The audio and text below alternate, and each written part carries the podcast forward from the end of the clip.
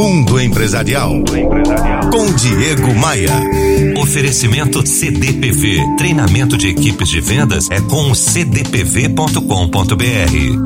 Tem gente que trabalha muito, mas produz pouco. Tem gente que trabalha pouco, mas produz muito. E qual deles você prefere ser? Quando a gente começa a sentir que o dia de trabalho não está rendendo e a gente começa a ficar muito tempo depois do nosso horário normal para finalizar as tarefas, é hora de refletir. E geralmente isso é reflexo da falta de planejamento. E falta de planejamento gera algo que me dá calafrios: o retrabalho. É aquela necessidade de refazer determinada tarefa. A conta é simples: a pessoa gasta, no mínimo, o dobro do tempo para entregar alguma coisa. Quando isso acontece, é sempre importante refletir sobre o seguinte: o que, que você está fazendo de errado? A dificuldade em delegar é uma das causas da baixa produtividade. Steve Jobs foi muito feliz na frase: concentre-se naquilo que é bom e delegue todo o resto. Às vezes, as pessoas assumem mais responsabilidade do que podem e acabam prejudicando a qualidade do todo.